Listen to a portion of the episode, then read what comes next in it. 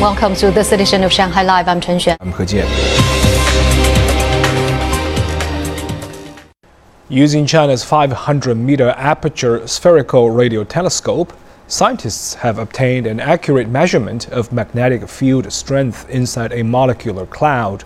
These clouds are regions of interstellar space, often referred to as stellar nurseries.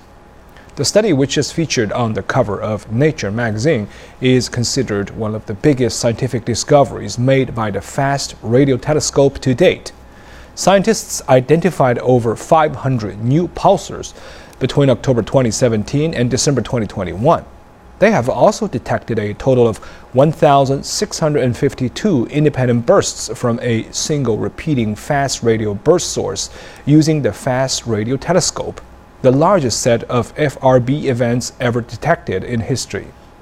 Located in a deep karst depression in the southwestern province of Guizhou, FAST is believed to be the world's most sensitive radio telescope and is often referred to as the China Sky Eye. A digitalized consulting room opened at Shanghai General Hospital today. It is part of an effort to shorten patient service time. Although seeing a doctor in the space requires an online reservation, the average service time is expected to be cut by 30 minutes. Zhang Hong tells us more about the room. Mr. Huang was the first patient to enter the 9 square meter digitalized consulting room today. By scanning his health QR code at the door, his medical records are instantly uploaded to the doctor's workstation. After a brief consultation, Huang gave the doctor a USB flash drive containing his previous CT scans. In the past, the use of a flash drive at a doctor's workstation was not allowed at most hospitals.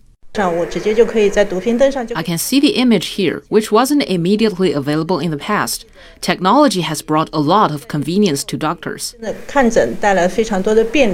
The consulting room allows for control of lighting and curtains through voice command.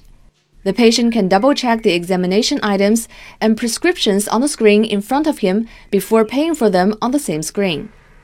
An AI assistant will tell the patient where to pick up the medication or where and when to do certain procedures. The system in the consulting room takes various factors into account.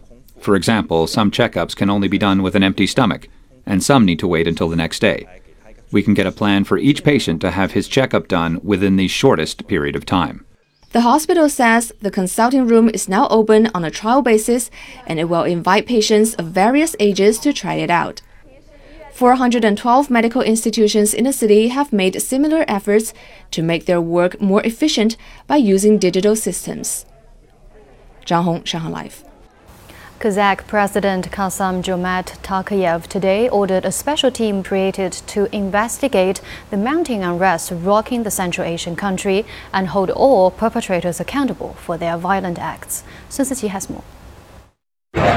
Protests are escalating as people are dissatisfied with surging fuel prices. Thousands of protesters have gone to the streets and clashed with police and armed forces.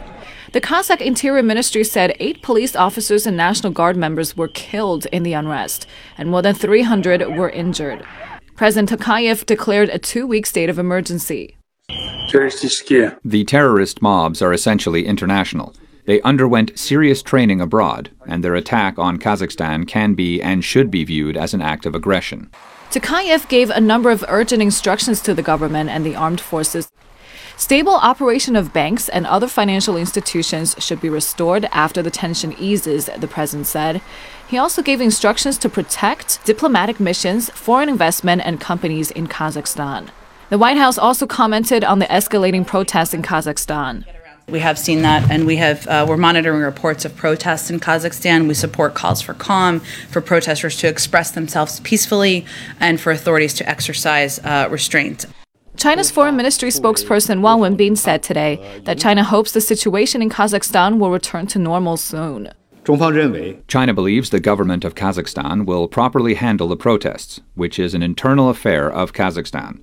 China hopes the situation will stabilize as soon as possible and social order returns to normal. The mounting unrest prompted the Kazakh government to seek help from the Collective Security Treaty Organization, which decided to deploy peacekeeping forces to Kazakhstan. Sun Siqi, Shanghai